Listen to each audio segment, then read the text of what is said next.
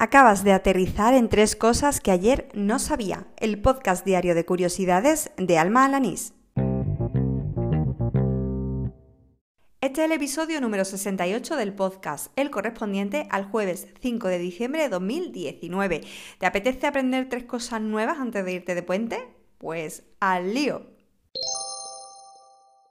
Hoy mientras hacía selección de contenido o curación de contenido, em, he dado con un reportaje más bien reportaje, de una empresa de explosivos llamada Maxam y su titular me llamó mucho la atención porque venía a decir eh, la dinamita española de Alfred Nobel que vuela el mundo. Claro, yo pensé, bueno, este es el mismo Alfred Nobel que fundó los premios suecos y ¿qué tiene que ver este hombre con una empresa española de dinamita? Bueno, pues obviamente lo siguiente que hice fue ojear un poco el, el reportaje y ahí descubrí que claro, que Alfred Nobel había sido el inventor de la dinamita cosa que hasta ahora no tenía ni idea. Y en 1872 fundó en Galdácano, en Vizcaya, la Sociedad Española de Dinamita. Esta empresa ha pasado por varias etapas a lo largo de su historia hasta acabar siendo eh, lo que hoy es Maxam. Pero hay otro dato que me ha llamado mucho la atención de toda la trayectoria empresarial de esta compañía y es que antes de llamarse Maxam fue la Unión Explosivos Río Tinto. Así que fíjate, al final hay una conexión entre mi tierra Huelva y el mismísimo Alfred Nobel. Cuando te dedicas a la generación de contenidos para blogs, para redes sociales, pues hay una labor que toca hacer de vez en cuando que buscar efemérides y días mundiales e internacionales pues sobre el ámbito, sobre el sector en el que te dedicas, ¿no? Bueno, pues hoy me ha tocado hacer un poco esa tarea y aunque llevo años ya dedicándome a esto y buscando listados de este tipo de, días y de efemérides, pues nunca dejo de sorprenderme con, bueno, con, los días que se conmemoran a lo largo y ancho del planeta, ¿no? Siempre hay alguno que me sorprende. Hoy... Eh, me han sorprendido varios, pero yo he, seleccionado tres para contarlos en este, en este episodio. El primero de ellos mm, me ha resultado muy llamativo porque es que ni siquiera me esperaba que existiera un Día Internacional de Nelson Mandela, que se celebra, por cierto, cada 18 de julio.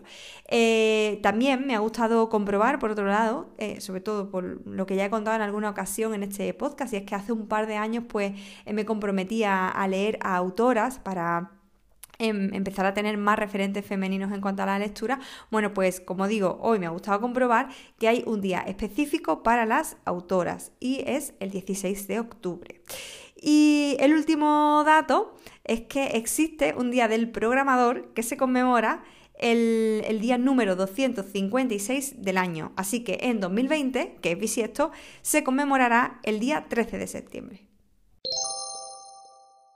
Un hilo en Twitter de la cuenta Relatando Historia me ha dejado bastante loca.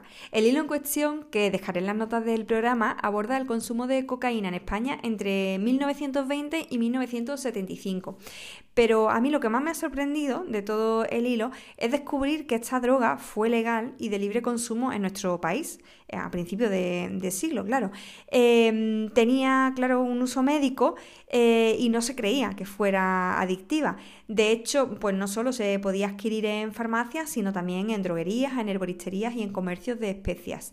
Se dispensaba tanto en jarabes como en pastillas y un gramo de cocaína costaba cuatro pesetas de la época. Eh, pero tras las conferencias internacionales del opio, pues se comenzó a restringir su venta debido a los efectos que se habían observado como consecuencia de su consumo excesivo. Dejaré el, enlace al hilo en las notas del programa, sobre todo pues para que puedas ver algunos folletos y publicidad de la época que acompaña toda la información. Y con esto termina el episodio número 68 de Tres Cosas que ayer no sabía, el del jueves 5 de diciembre de 2019. Recuerda que mañana no habrá programa y tampoco el lunes, me voy de macropuente, fíjate. Así que te espero el martes. Pero si entre tanto pues quieres distraerte, pues no está de más, puedes volver a escuchar los episodios que ya he ido publicando.